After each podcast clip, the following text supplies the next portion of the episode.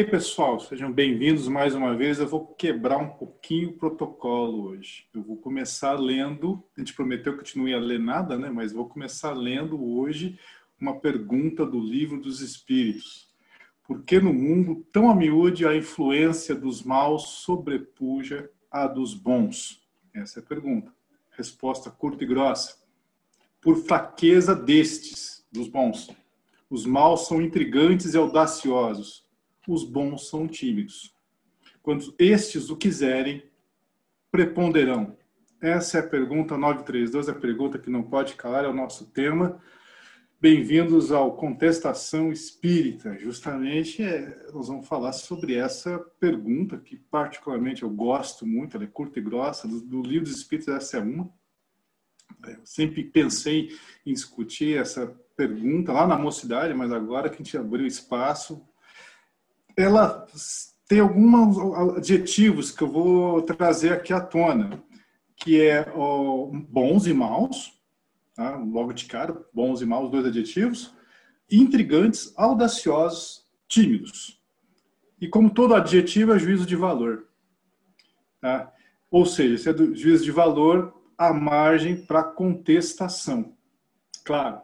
E aí eu vou pedir para o Sidney começar não discutindo os adjetivos, mas discutindo um dos poucos substantivos que tem ali na pergunta, que é mundo. Que mundo é esse?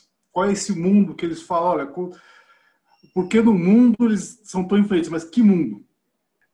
É, não sei. é, a sensação que eu tenho é que é esse mundo espiritual, se for é, contextualizar dentro do nosso universo, né? É, por estarmos aqui encarnados, a gente entende que o nosso mundo muitas vezes é só o nosso núcleo, né? Às vezes ele é familiar, às vezes ele é o profissional, às vezes ele é o escolar. E conforme o tempo vai passando, você vai ganhando idade, eu acho que esse mundo vai se ampliando. É, como no seu caso, no caso da Cris, que já moraram fora, por exemplo, o mundo tem outra dimensão. É, e essa percepção de mundo que cada um tem, é, ela é importante também para o entendimento de saber isso, o que é o, o bom, o que é o mal. É, até hoje eu estava pensando sobre o tema, eu acho que para quem é pai, fica cada vez mais difícil é, cuidar da educação do seu filho, porque tem muito pouco tempo, eu acho, né? A primeira infância de sete anos é que eu imagino que é onde você tem que ensinar todos os valores, todos os princípios, todas a, toda a moral, que é onde o aprendizado está latente, eu acho pouquíssimo tempo. Para você ensinar habilidade social, hoje em dia, e eu acho isso um valor, é cada vez mais difícil, porque os, os pais não têm mais filhos, né? Cada vez tem menos. Então, por exemplo, as crianças que nascem hoje não têm primos. E primos, eu acho um cargo, embora não goste, eu acho o primo uma referência incrível para o aprendizado humano. Porque o primo tem uma liberdade maior do que o seu irmão tem, te dá, por exemplo. Né? Você faz coisas com o primo e aprende coisas com o primo numa dimensão de mundo diferente do seu núcleo familiar, por exemplo. Então, as crianças hoje, eu acho que têm muita, muita terão muita dificuldade de se formarem, de formar o juízo do que é bom e mal, justamente pela falta de referência, que a gente já discutiu aqui algumas vezes. Então, indo diretamente à sua pergunta, eu acho que o mundo tem a dimensão de cada um, de cada entendimento. Mas a referência da pergunta que você está citando aí, eu acho que é o mundo dos encarnados e dos não encarnados também. Eles são uma coisa só. Beleza. É, eu estou aqui, eu quero explorar um pouquinho mais a palavra mundo e já trazendo agora um dos primeiros adjetivos da pergunta, que é a, os bons são tímidos, a timidez. E aí eu acho que vou pegar um termo aqui, timidez, vou pegar um termo aqui que já está quase virando uma, uma resposta carimbada, que é um termo que a Carla cunhou, que é o famoso esquenta-banco. Carla, essa pergunta é para você, claro. No mundo, há ainda lugar para as pessoas tímidas? Há ainda lugar para os esquenta-bancos? Eu acho que existem os tímidos que não esquentam o banco, né? Então, às vezes a pessoa é tímida, mas ela, ela age bastante, ela faz, ela realiza, né? É, porque às vezes, às vezes a gente tem a tendência de achar que só quem faz é quem é estressado, né? Ou quem fica falando as coisas.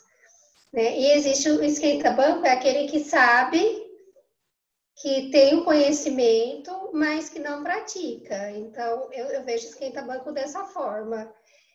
E tem aquelas pessoas que às vezes não fazem por ignorância, porque não tiveram oportunidade de aprender. Mas quando aprende, aplica. É...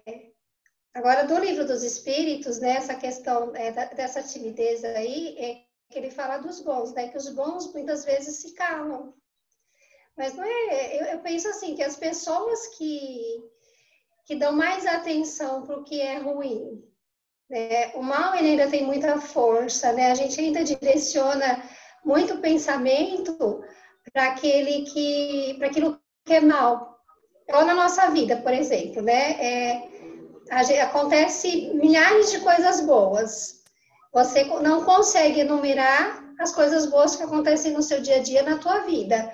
Mas se te pedir para enumerar o que acontece de ruim, você consegue porque são poucas. Mas por causa da nossa evolução, né? Por causa do, do patamar desse mundo que nós vivemos ainda, que é de expiação e prova, que o mal predomina, ele ainda predomina porque a gente dá atenção para ele. Mas a Joana de Ângeles fala, tem muita gente fazendo coisa boa por aí.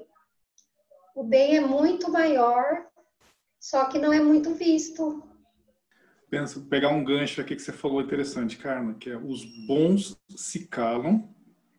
O outro gancho que você falou aqui, te dá muita atenção para os maus. E aí, Alexandre, você que é um exímio jogador de truco, será que nós espíritas não estamos com o zap na mão e indo para o monte? Boa pergunta, Zé. Uh, aparentemente sim, né? se nós estamos na situação em que nós nos encontramos, acho que não só, não vou colocar nesse pacote não só os espíritas, mas vou colocar outros que têm outras pessoas que também de outras religiões que que tem esse perfil da, da bondade, que tem a caridade como um lema de vida, é, eu acho que todos nós estamos com o zap na mão, né? E no final das contas, no momento do embate, nós acabamos colocando no monte por conta de, do medo da consequência, né? Uma vez que nós, é, vamos supor aí, fazendo alusão ao jogo, se nós estamos na, na, na no, no, terceiro turno do jogo, nós fizemos a primeira, estamos com o zap na mão. E aí a questão é, é alguém, quem está jogando é, contra, truca, e nós estamos com o, o zap na mão e temos medo de pedir seis. Né? E, e, e, justamente esse medo de pedir seis, que aí vamos fazer um paralelo aí com uns dos tópicos do tema, é a questão da gente trazer para a nossa vida, a, de forma literal, as palavras do Cristo quando ele fala da mansitude, né? Quando ele fala que nós somos o, o, que o céu é dos mansos, né? A terra, a terra é dos mansos. E o manso, na verdade, ele não entra no embate, né? Quando a gente olha pelo, pelo lado literal.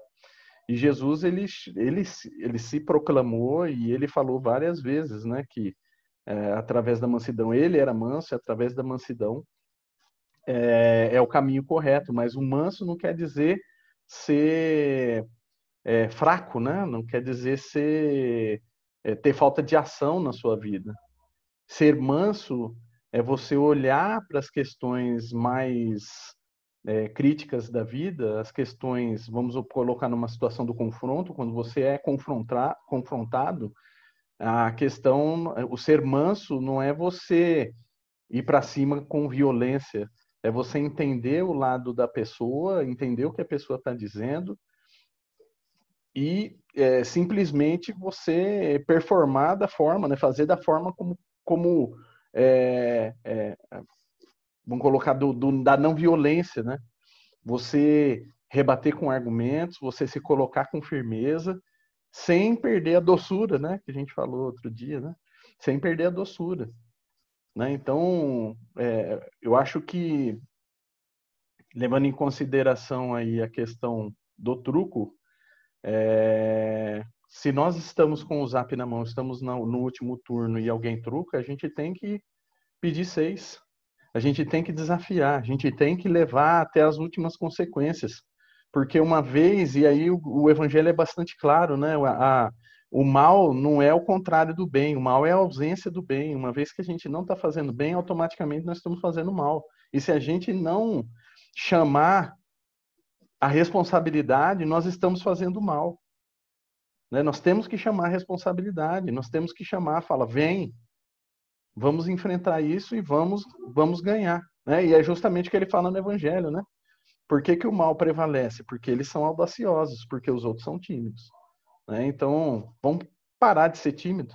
Né? Não quer dizer que nós vamos para o embate, para a luta, para a violência, mas quer dizer que nós vamos colocar com firmeza o nosso ponto de vista.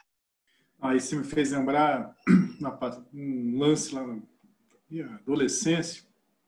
Como, como vocês sabem, eu quase fui jogador né, profissional. E a gente fazia os treinos, né, o profissional, os profissionais, os reservas contra os titulares. E eu, uma, eu era atacante, uma, uma eu fui dividir uma bola com um defensor, um colega meu, e ele entrou duro. Mas ele entrou leal. E eu falei, eu, eu reclamei, mas você quase quebrou minha perna. Eu falei, não, mas eu entrei leal, eu fui na bola, tanto é que a bola foi para lá. Aí, aí eu, mas eu tenho que treinar desse jeito. Fogo. Se não, se não fizer isso, o atacante vai ganhar a bola, nós vamos tomar um gol. E aí vamos perder todos nós. Todo mundo vai perder. Nós todos iremos perder. Foi quando caiu minha ficha é, aí aquela questão do, da semântica. Uma coisa é o inimigo, a outra coisa é o adversário. Nós estamos num planeta, bom, provas e expiações, o mal prevalece. Mas a gente não pode olhar, a gente não pode olhar para o mal como o nosso, o nosso inimigo. Ele é o nosso adversário. E é o que você falou, Alexandre. Nós temos que chegar na última mão. Nós estamos com o zap na mão e nós temos o zap na mão. Nós estamos, com, nós estamos com Jesus ao nosso lado, nós estamos com o Espiritismo, nós estamos com a doutrina ao nosso lado. A gente sim tem que chamar, como você falou, não, vem, vem que eu estou com o zap. Mas assim, nós, eu, não, eu não vou, eu vou entrar duro, eu vou entrar leal, eu vou falar só, seis, no zap está comigo, ganhamos. Porque senão a gente não. É uma eterna. É esse embate. É o que você falou, um embate, nós não podemos virar as costas para esse jogo, nós estamos jogando. É, e aí eu lembro, lembro uma coisa aqui, por exemplo a Carla falou da muita atenção para os maus. Eu, me ocorreu uma coisa aqui. Quem já viajou de avião sabe. Na, quando o avião está taxiando, ponto para decolar, vem aquela, toda aquela sequência de procedimentos de segurança. E eu quero lembrar a questão das máscaras. Caem as máscaras. Se você tiver com criança, primeiro a máscara em você e não na criança.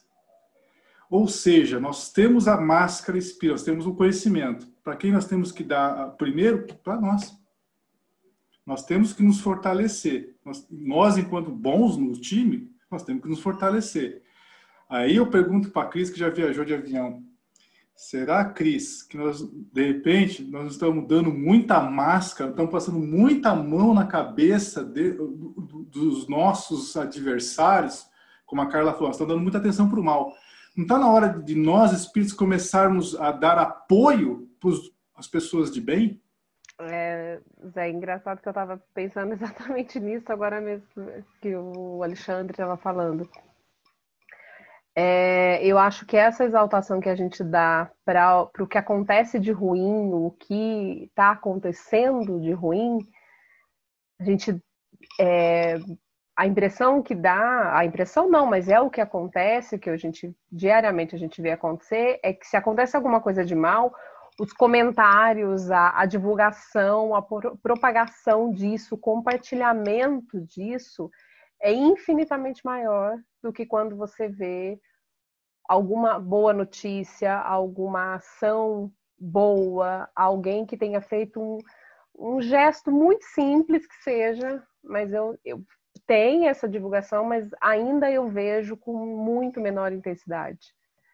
Então, eu, eu concordo, eu acho que a gente está faltando da gente que, que, que, está na busca dessa evolução, que estamos nessa. É, na busca de ser melhor a cada dia, a gente também propagar mais essa.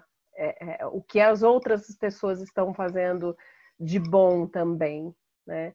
É, o que é ruim é, é, uma pena, a gente tem que orar para que isso não pare, para que isso diminua, é, para que Deus é, é, é, alcance de alguma forma o coração dessa pessoa para que ela deixe de fazer o mal, mas enfim, há, o, que, o que as pessoas estão fazendo ou o que eu estou fazendo de bom, eu tenho que propagar. Isso tem que ser mais é, intensivo da minha parte. Eu também tenho que ajudar com que isso seja propagado, né? seja melhor, maior divulgado, que a, que a, divulgação disso seja maior do que o do mal. Eu queria só comentar um, um caso é, pessoal nosso, meu e da Cris. Nós resolvemos casar e resolvemos fazer nós mesmos a preparação do casamento. E isso levou um ano. É, durante este ano, a gente passou por diversos percalços. Semanalmente, semanalmente tínhamos uma, uma notícia ruim, uma, uma notícia esquisita que um olhava para o outro e falava assim: será que a gente continua? Será que a gente está tomando a decisão certa? Porque é tanto bombardeio, é tanta coisa ruim e tal, não sei o quê, será que vale a pena? Nós nos questionávamos frequentemente. E no último mês, especificamente, a gente teve uma situação muito pesada que abalou a gente, assim. E aí a gente é, recebeu aquilo com, com bastante pesar, como eu estou dizendo, só que a gente foi é, processando aquilo, né? E aí a gente chegou no momento da discussão que eu comentei com ela, falei assim, olha, é aqui que está a virada do jogo. A virada do jogo é a gente não alimentar, a gente não não devolver na mesma moeda, a gente não incitar. Por mais que tenha doído, eu falei assim, ok, eu vivo um pouco com essa dor, mas eu não vou retribuir isso. Né? essa decisão mudou o comportamento do outro lado. Entende? Nós percebemos já no mês seguinte que o, o comportamento do outro lado foi diferente. Então é isso. A, o mal aparece de, um, de, uma, de várias maneiras e é esperado que você retruque, que você alimente. É o que eu sempre falo aqui do, ou você pensa em algoritmo, né? É, pensar em algoritmo é justamente isso. Quanto mais você cita, quanto mais você fala sobre um determinado assunto, mais ele vai se alimentando, né? E a gente tem que fazer essa escolha, seja consciente ou não. Muito provavelmente a gente tem que, no início, fazer essa escolha consciente, dizer eu não vou alimentar isso, eu não vou, eu vou por outro caminho. Dá trabalho, custa, mas é o necessário. Essa semana eu estava ouvindo uma, uma live bem interessante e o cara estava falando, ele é um humorista, né? Ele é um cara que faz stand-up e ele tem um, um trabalho com startup e, e, também com rede criativa. Né, ele ficou um tempo lá no Vale do Silício, é, teve algumas ideias bem interessantes, enfim, ele estava falando sobre como se reinventar, como lidar justamente com essas questões de, da aceitação, né? aceitação. E aí ele contou um caso que é interessante, né? Que ele falou assim que ele tinha um evento profissional um evento lá em. É, era um evento de uma empresa e o Sérgio Malandro ia abrir esse evento da empresa.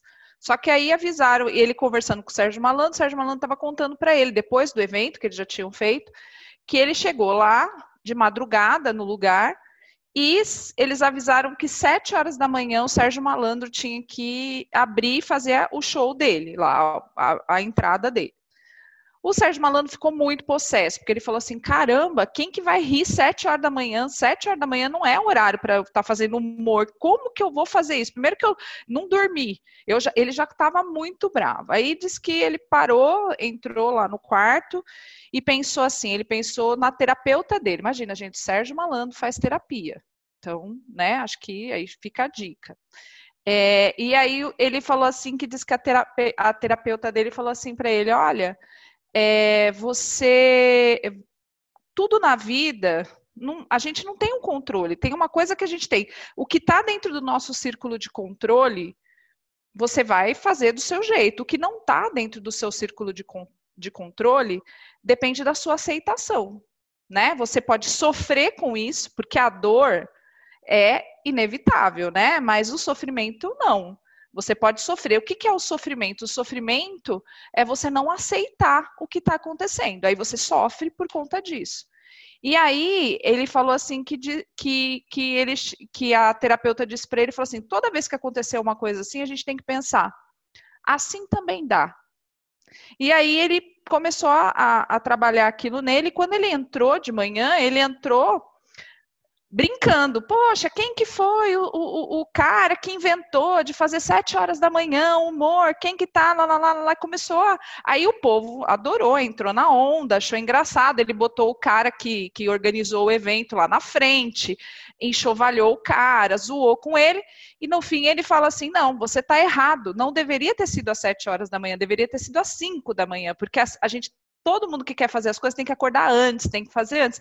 Quer dizer, ele transformou aquilo que não era uma coisa que ele estava feliz, que ele não estava agradável, numa coisa por quê? Porque ele aceitou. Ele aceitou que era aquilo que ele tinha para fazer. Então, vamos usar as nossas ferramentas e fazer da melhor forma possível, né? Então, no fim, tudo está muito ligado com a questão da aceitação, né? Ó, eu notei aqui, acho que foi um comentário da Carla, e uma frase que o Sidney já falou mais de uma vez, que é o dá trabalho. E a palavra que a Carla escreveu aí no chat foi ignorância. E uma coisa que eu não sei, pode ser percepção minha, alguém fica à vontade aí. É, não sei, é, essa questão da exposição e tudo mais, mas a impressão que eu tenho é que nós estamos querendo nivelar por baixo em termos intelectuais. Eu nunca vi tanto assim, vamos eh, coisas, o que, o que faz pensar dá trabalho. Claro que dá trabalho. E hoje em dia, não sei que outro, outro episódio que nós comentamos, a pílula, vamos tomar pílula para sair conhecendo.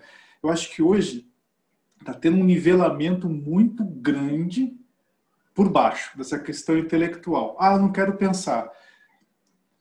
Alexandre, é por aí mesmo? Bom, é, já começa pela, pela forma que você é, colocou, né? Nivelar por baixo. Se a gente quer melhorar, nivelar por baixo, a gente já é melhor do que está embaixo. Então não vai dar esforço nenhum, né? Não precisamos fazer nada para ser melhor do que a gente já é. é. Tampouco nivelar pela metade, né? Nivelar pela média. Pela média também não vai dar muito trabalho. Talvez um ou outro ajuste aqui na nossa vida e beleza. Agora, nivelar por cima, e sim, né? E olhar por cima, que é o nosso lema né, é buscar a perfeição. Nós sabemos que vai ser muito difícil, vai dar muito trabalho.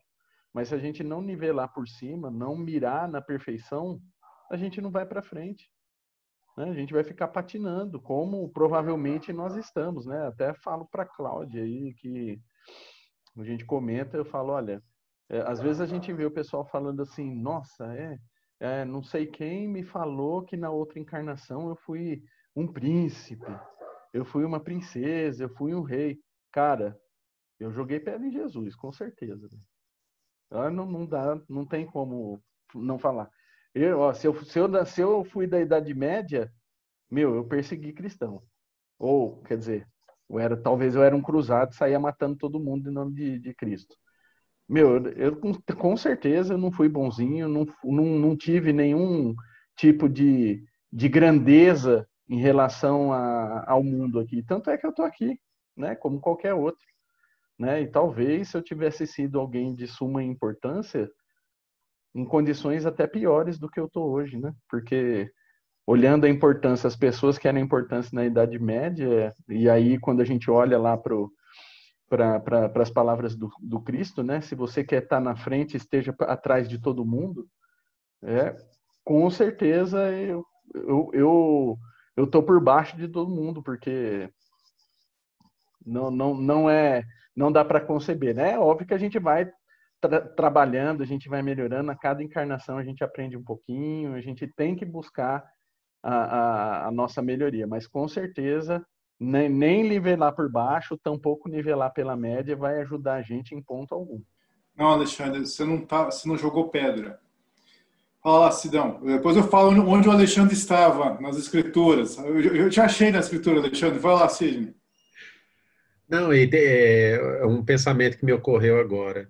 É, essa percepção que as pessoas têm de serem nobres, mesmo que em encarnações passadas, não dá a elas qualquer evolução espiritual.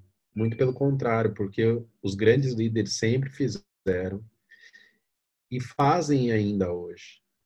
Eles são genocidas em série, né? Um atrás do outro, não tem um que tome uma decisão.